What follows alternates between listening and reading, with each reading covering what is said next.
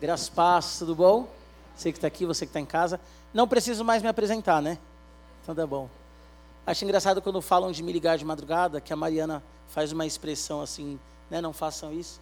Mas eu vou contar uma experiência que eu lembrei. É, uma pessoa, ó, né, por ética não vou citar muito os detalhes, que tinha manifestado um demônio. Isso era meia-noite, né, amor? Mais ou menos.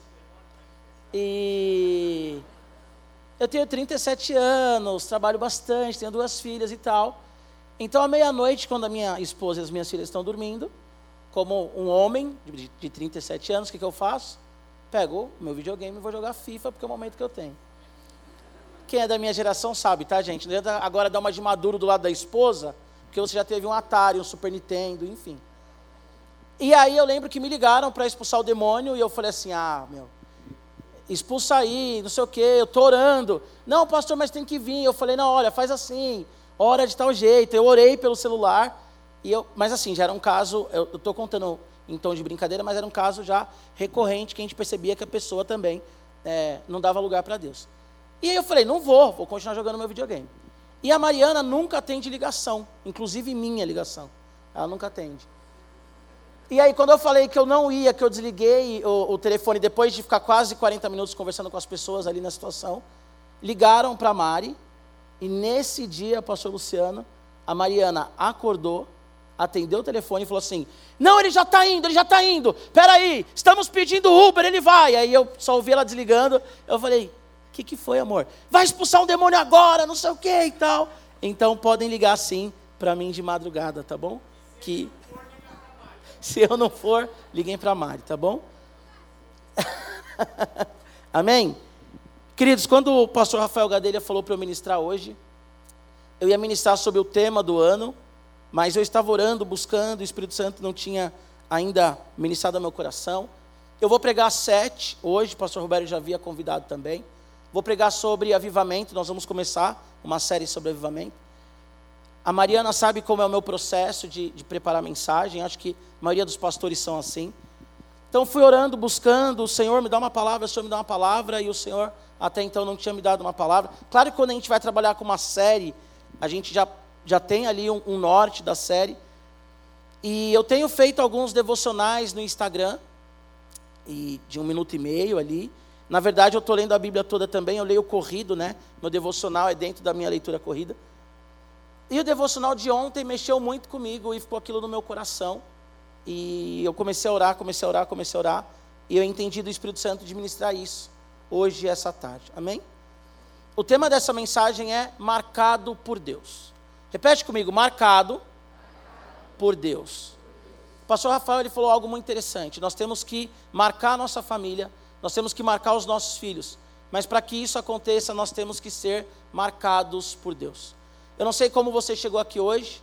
O pastor gosta de falar isso, né? Eu sempre falo isso.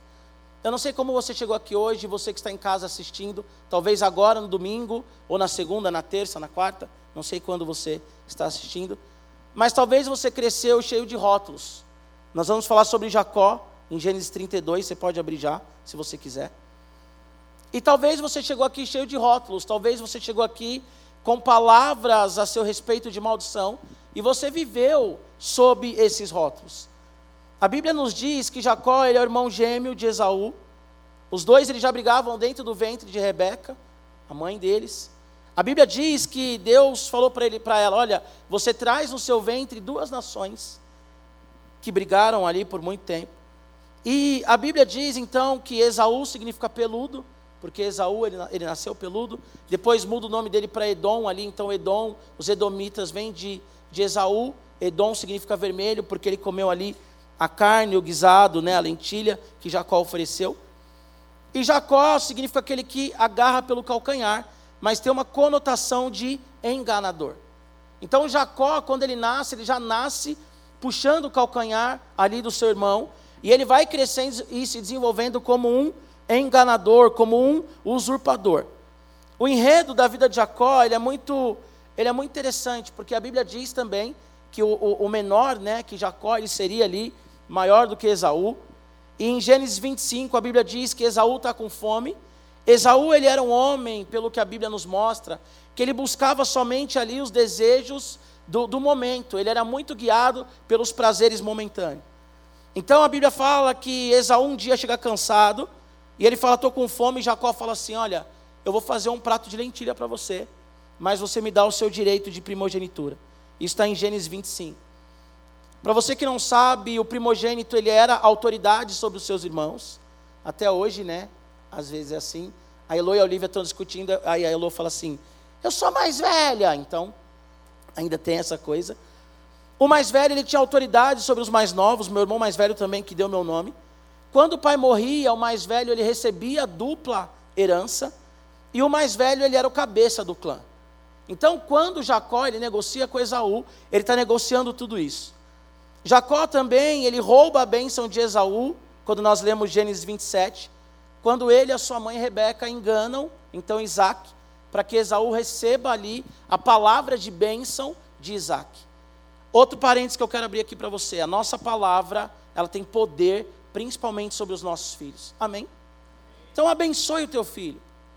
A maioria dos adolescentes que dão trabalho na igreja, quando eu digo dar trabalho, é com pecado. A maioria dos adolescentes que não querem nada com Jesus são adolescentes que são, dentro de casa, negligenciados. Então abençoa o seu adolescente. Aí você diz, mas eu abençoo meu adolescente, ele dá trabalho. Que tipo de trabalho? Pintar o cabelo? Querer ficar no Ibira até, até às oito? Parei para pensar aqui, porque na sexta, né amor? nós tivemos um rolê do Radical das 11 da manhã às 8, aqui no Templo 2. Às 8 ficou só uma meia dúzia de gato pingado, mas desde as 11 da manhã aqui.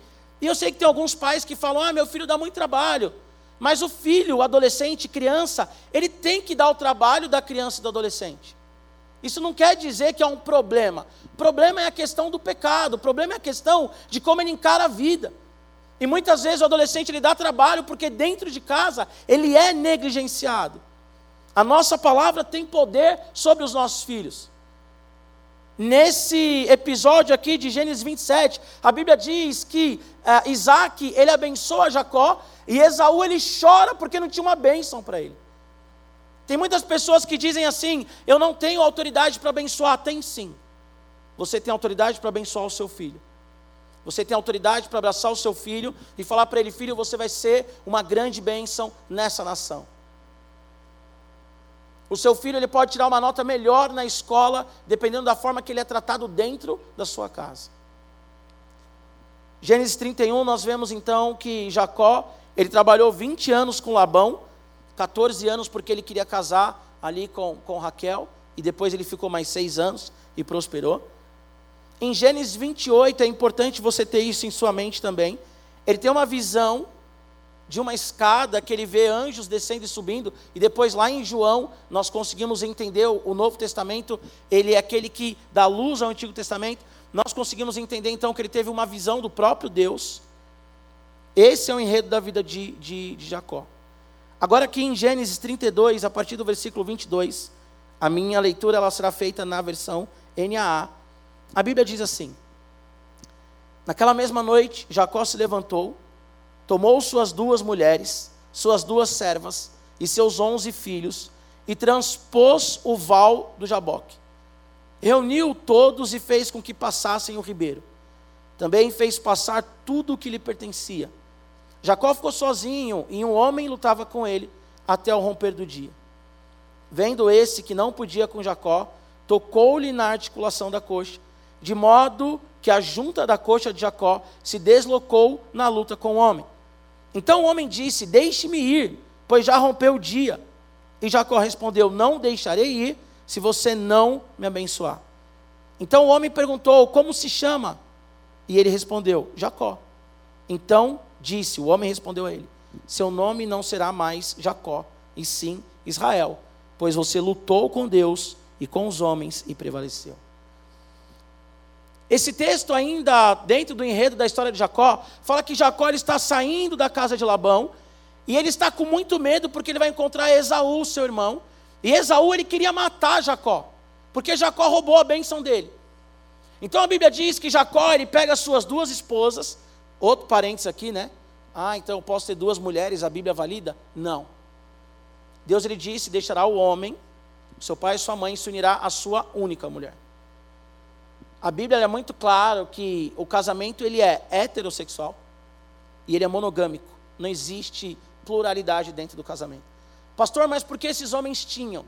Porque quando Deus ele chama Abraão, que Abraão ele sai de Ur dos caldeus, já havia ali uma questão cultural de que homens eles poderiam ter mais de uma mulher, caso até se a sua mulher fosse estéril, ou se ele ganhasse uma batalha, ele poderia também adquirir mulheres daquele povo, ou dava-se as servas para ele. Isso não quer dizer que Deus está nos autorizando a ter mais de uma mulher, tá bom? Até porque, né, queridos? Minha esposa é linda, maravilhosa, está ali. Até porque uma mulher já dá trabalho, então não queira ter duas.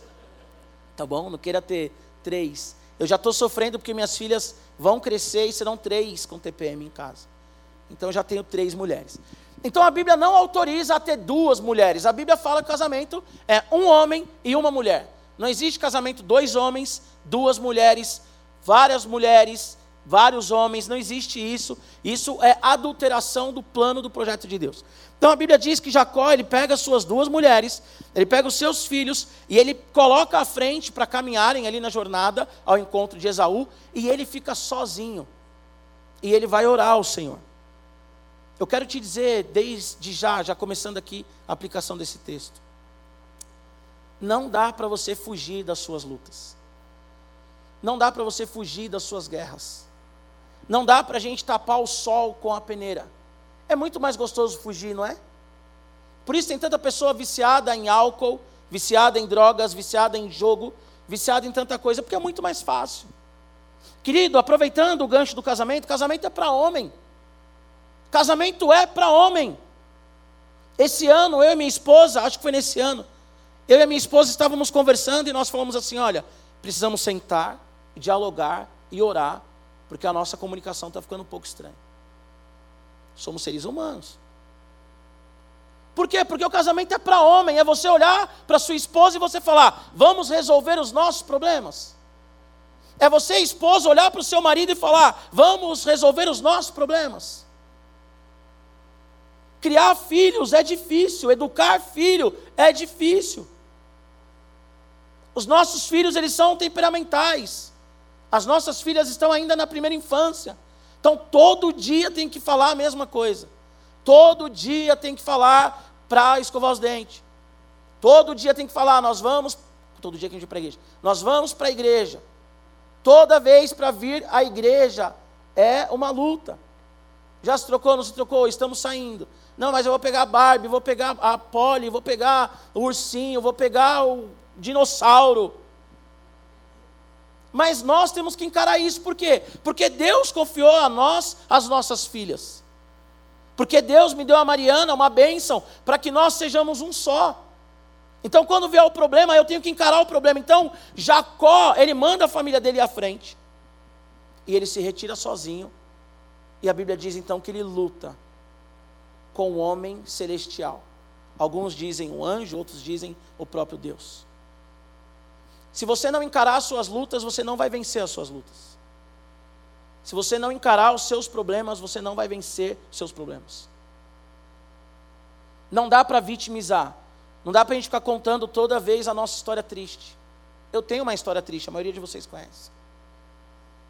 E a maioria de nós temos orações que não são respondidas, porque Tiago ele diz, né, na carta de Tiago, pedimos e não recebemos porque pedimos mal. Mas há um outro motivo também. Muitos de nós nos chegamos a Deus e fazemos uma oração de vítima. Senhor, eu sou um coitado, Senhor, eu não consigo, Senhor, não vai dar certo. Senhor, nada vai acontecer, Senhor, olha o meu casamento.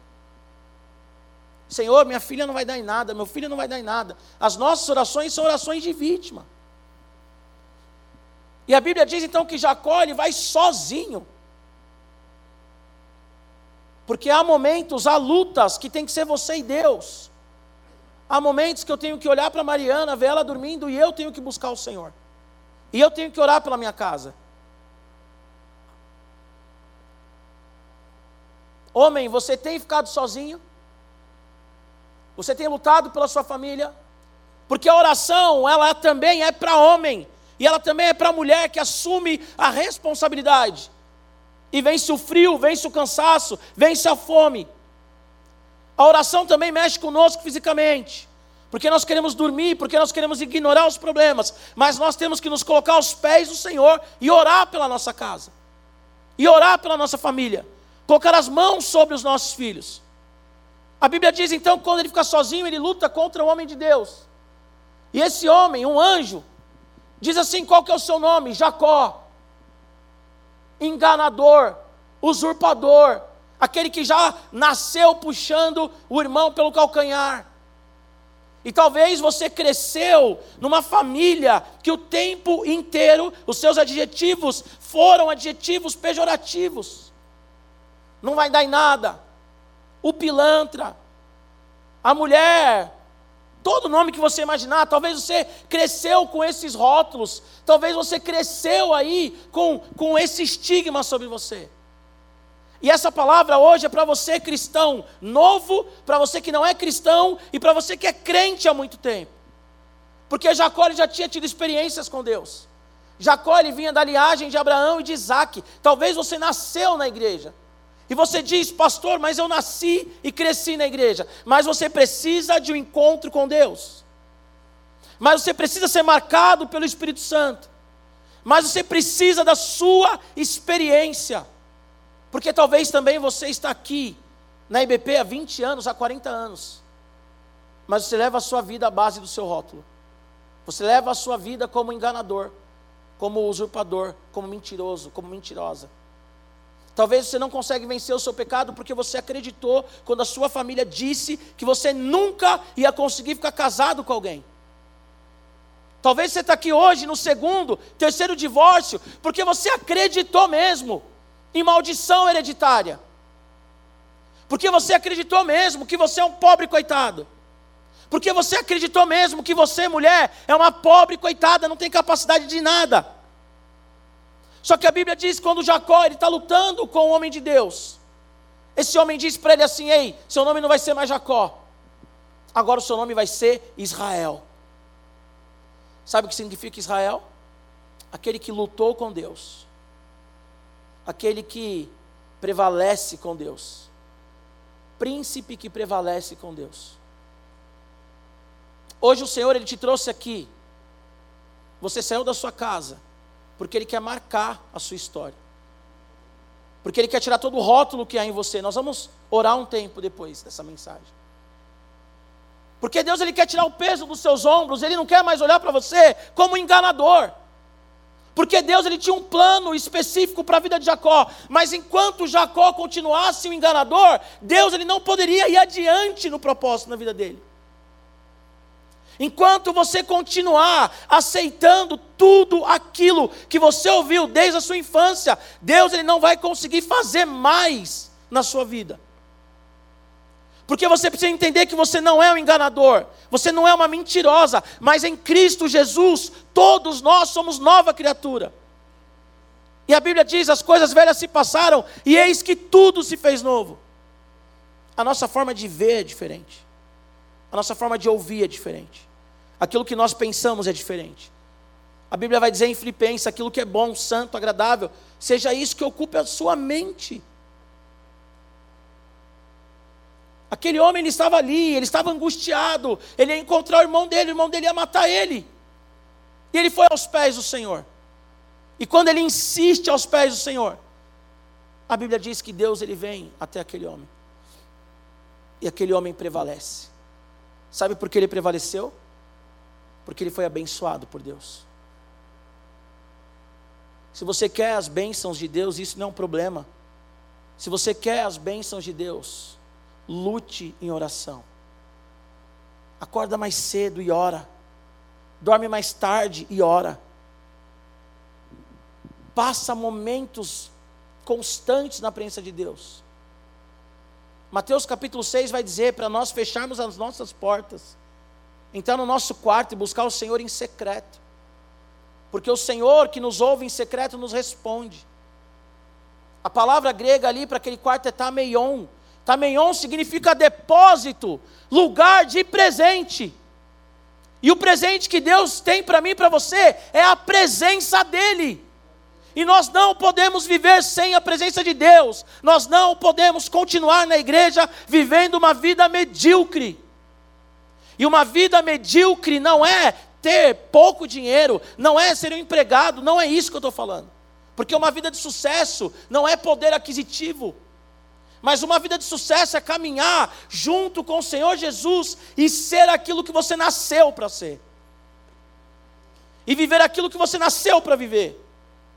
Só que talvez você não é hoje com 50 anos, 60 anos, 70 anos, aquilo que Deus te projetou para ser, porque você ainda vive martelando aquilo que o seu pai, sua tia, sua avó, seu avô falou lá atrás.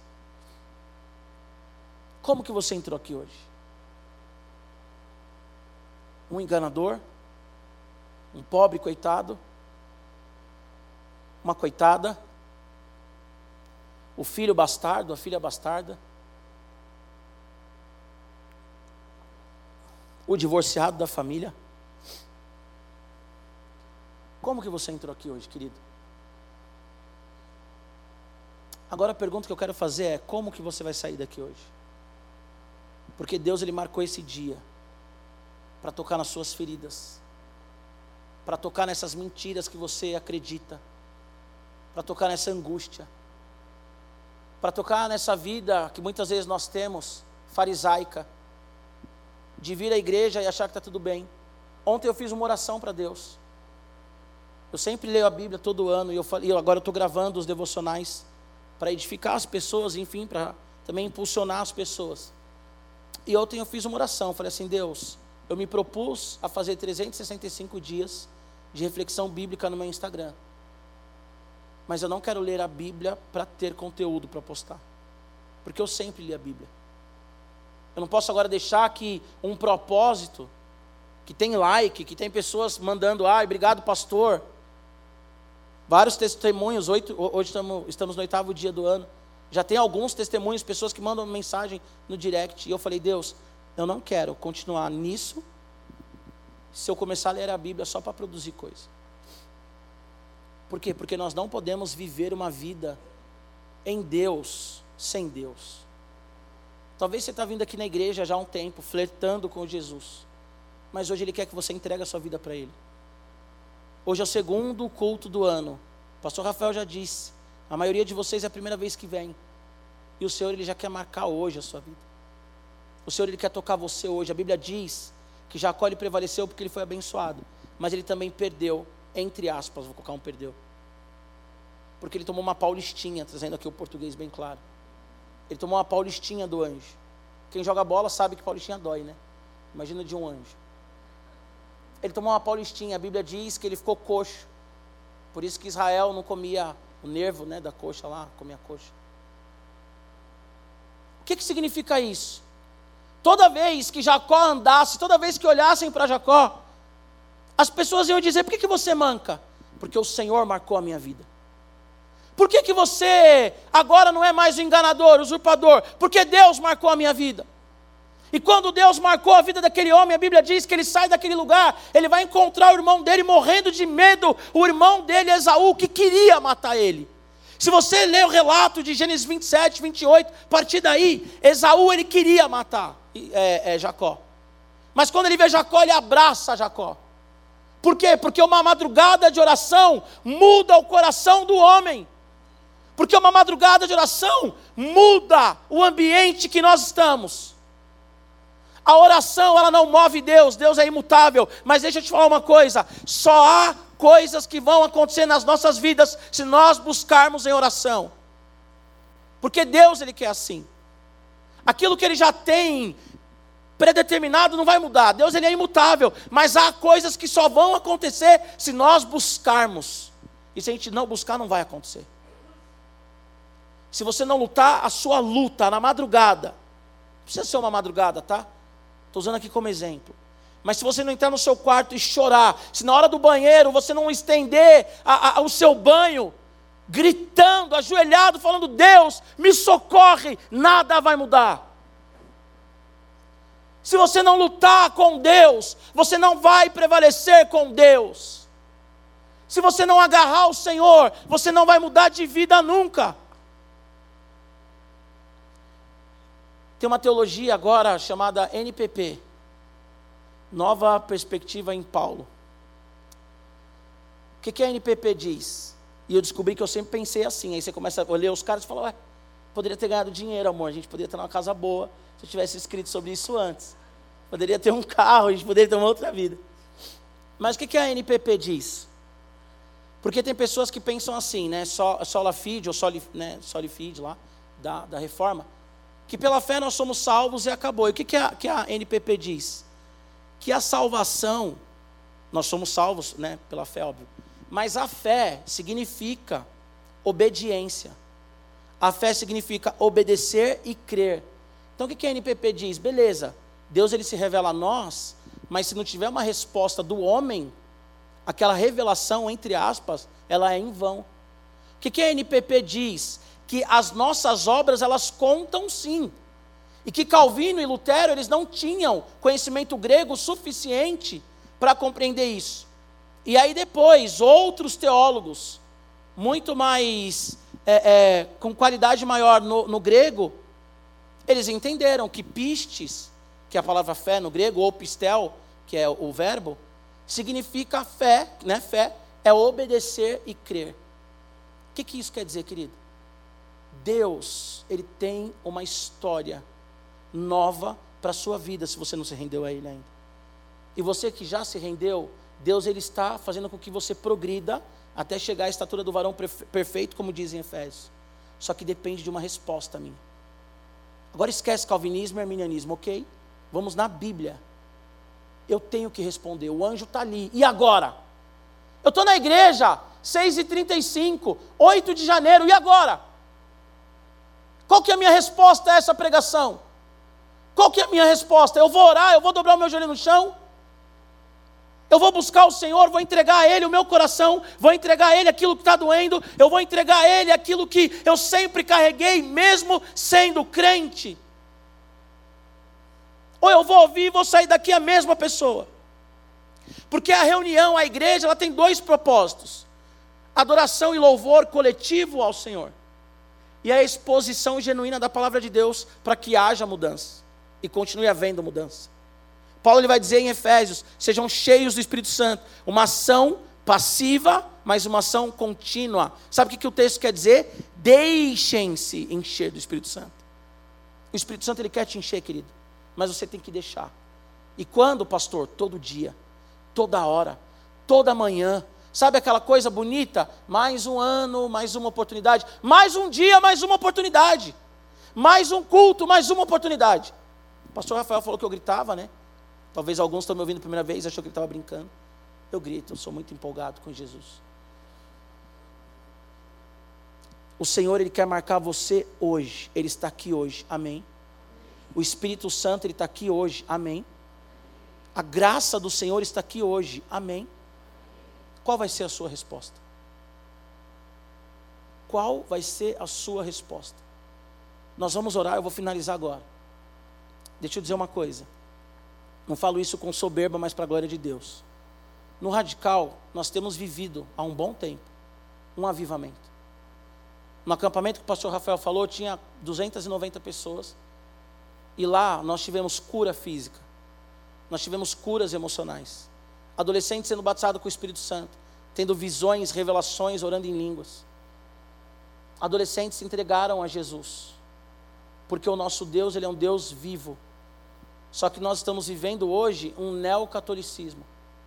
Vem para a igreja no domingo, ouve uma pregação, se relaciona com Deus distante, vai embora, acabou.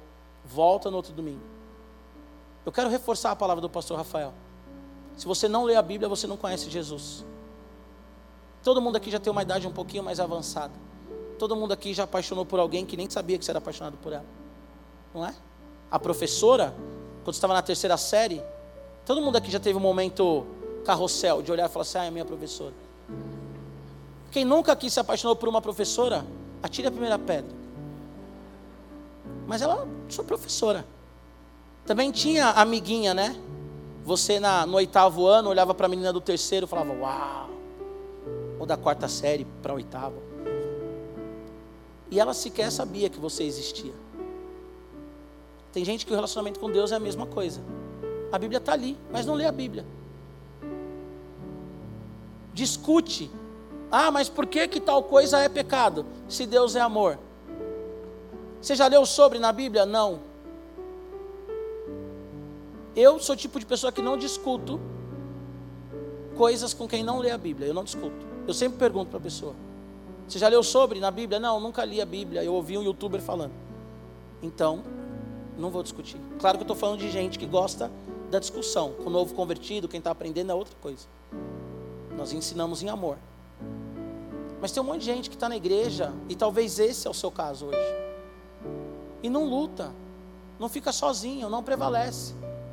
Uma vida inteira sendo Jacó. 20 anos de evangelho sendo Jacó.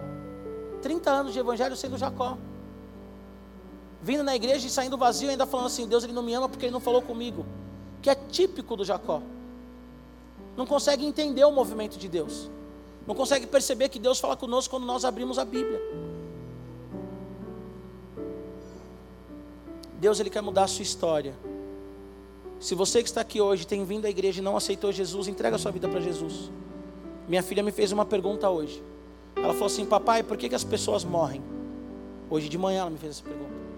Eu falei: Por causa do pecado, filha. Ela falou: É. Eu falei: É. Mas lembra aquele dia que você levantou a mão e aceitou Jesus? Lembro, papai. Jesus ele passou a morar no seu coração. E agora, filha, você não vai mais morrer, você vai ressuscitar. E expliquei para ela o que é a ressurreição. Saia hoje da sua condição de morto, da sua condição de alguém que ouve o Evangelho, mas sai daqui e vive todas as mentiras que o diabo colocou na sua cabeça. Você que é visitante, talvez é a sua primeira vez numa igreja, e já é a primeira vez Deus falando para você: Eu quero mudar a sua história. Nós sabemos, eu sei, pastor Rafael sabe, pastor Luciano sabe que não é simplesmente o levantar a mão e vir aqui à frente que diz que você é cristão, mas o levantar a mão e vir aqui à frente diz que você quer uma mudança. E Deus ele começa a mudar a partir do momento que você vá, vai em direção a Ele. Lembre-se disso, a salvação, graça, é Deus quem salva, mas ela exige uma resposta do homem. Se Jacó, falar para os homens agora, mulheres para vocês também, tá? mas para ver se os homens acordam, porque os homens são mais orgulhosos. Eu sou homem, eu sei. A gente faz atendimento com casais, né? A mulher, o homem fala que está tudo bem, quando vai falar com a mulher, é três horas ela falando como está tudo bem. Então escuta uma coisa, homem. Se você não sair na mão, isso é figurado, tá? Mas se você não sair na mão com o anjo, você vai continuar sendo um Jacó miserável a sua casa vai continuar sendo uma casa que não vai experimentar da paz do Senhor. Você, mulher, se você também não sair aí nos tapas com anjo, figurado também, sua casa vai continuar a mesma, sua história vai continuar a mesma. Vamos começar esse ano diferente, não por clichê, mas porque vai ser diferente, porque Deus ele marcou encontro com você essa tarde. Você que está em casa, Deus ele marcou encontro com você.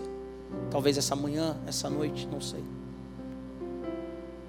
Se coloque em pé em nome de Jesus. Bom, eu vou pregar sete, então o pastor da sete não vai ficar bravo se a gente passar um pouquinho.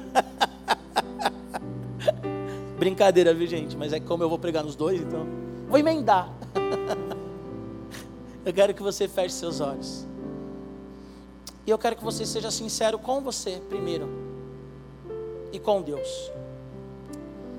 Eu vou pedir para que o pastor Rafael, o pastor Luciano, se coloque aqui à frente, por favor. A Miriam também, a Fá.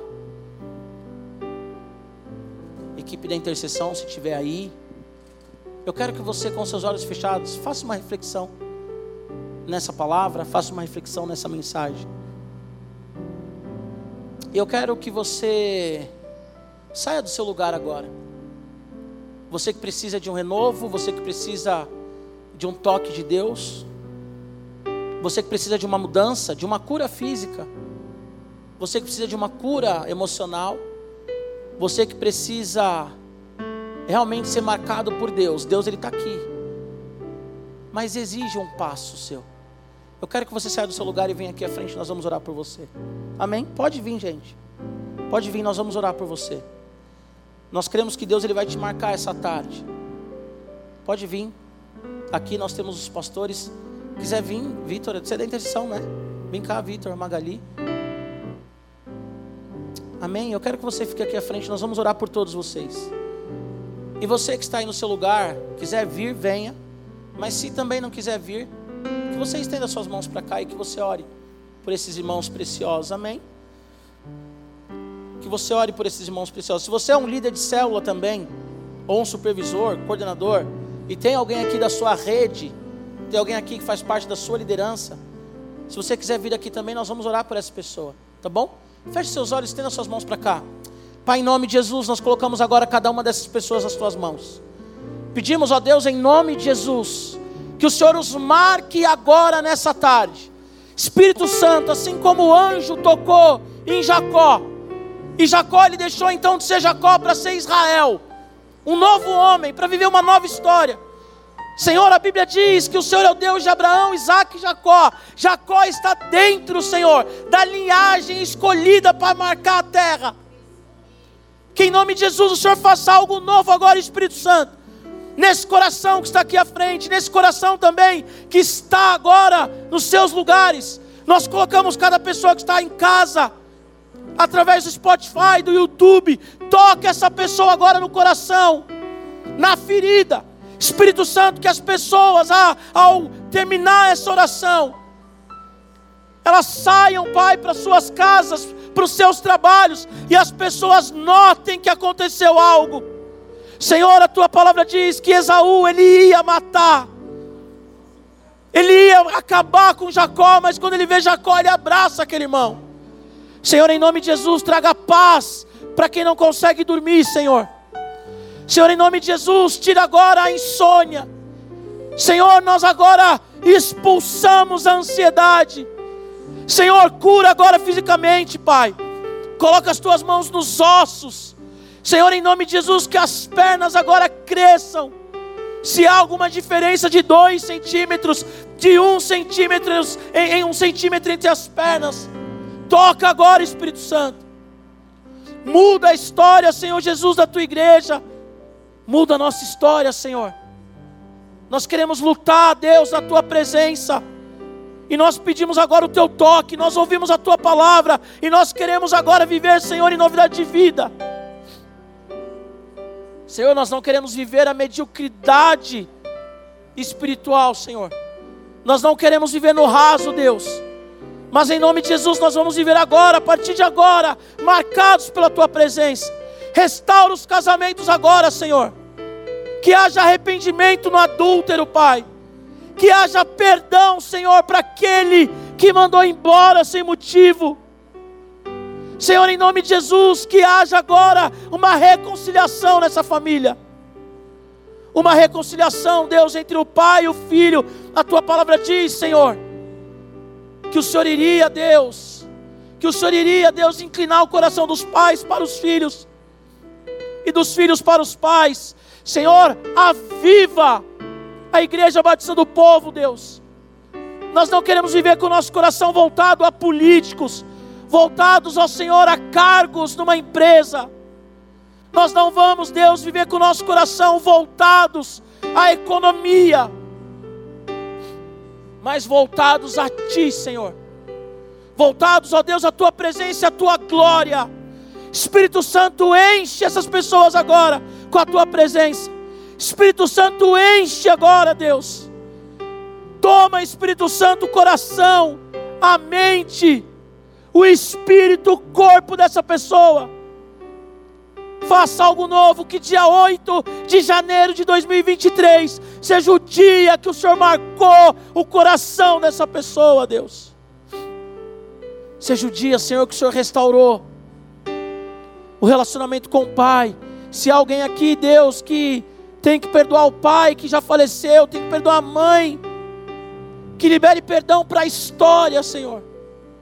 Tira toda a culpa de alguém que perdeu o ente querido e se culpa, Senhor. Tira, Deus, a culpa, Deus.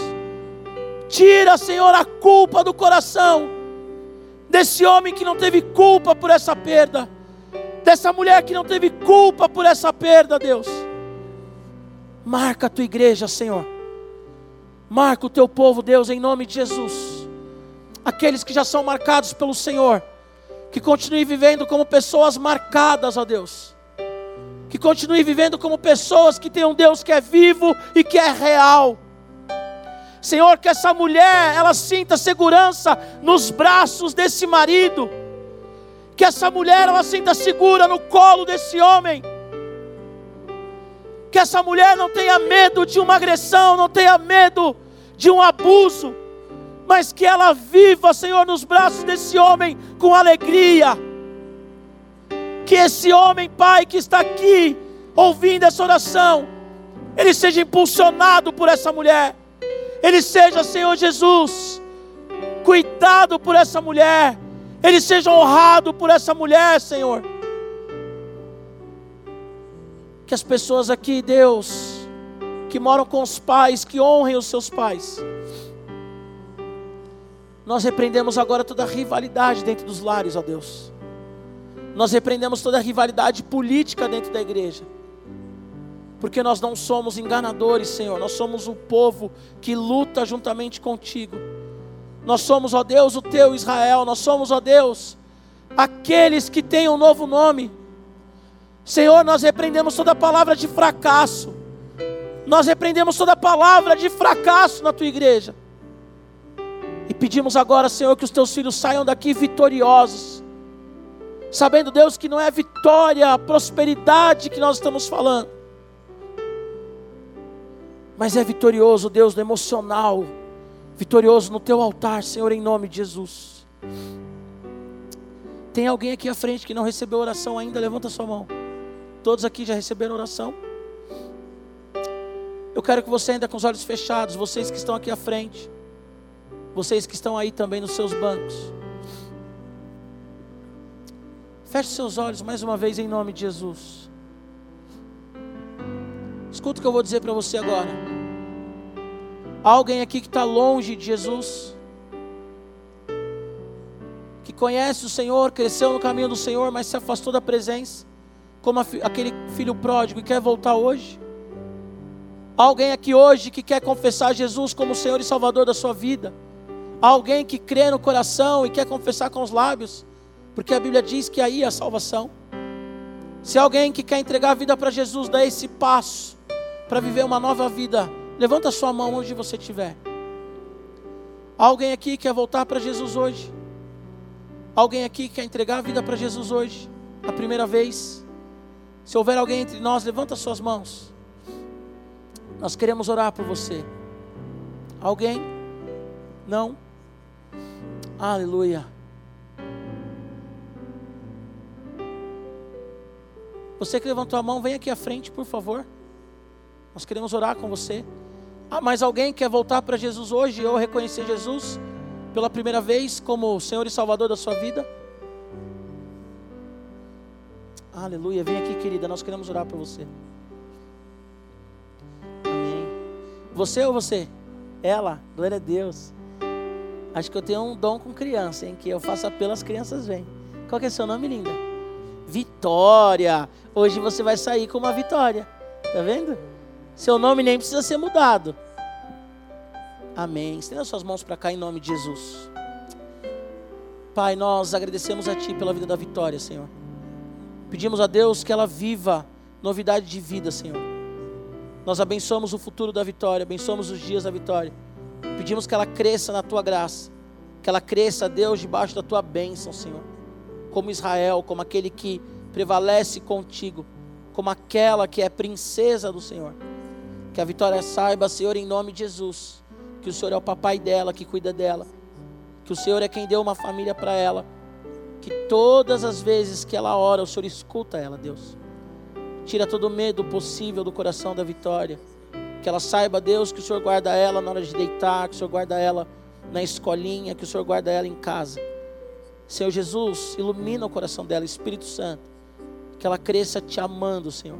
Nós cremos que as crianças, ó Deus, elas ouvem a tua voz, elas conhecem o Senhor. Nós cremos, ó Deus, que delas é o reino dos céus. A tua palavra diz que se nós não tivermos coração como de criança, nós não vamos entrar no reino. Que ela viva o teu reino aqui na terra, Deus. Profetizamos que a Vitória seja uma missionária, uma profetisa, uma pregadora do teu evangelho.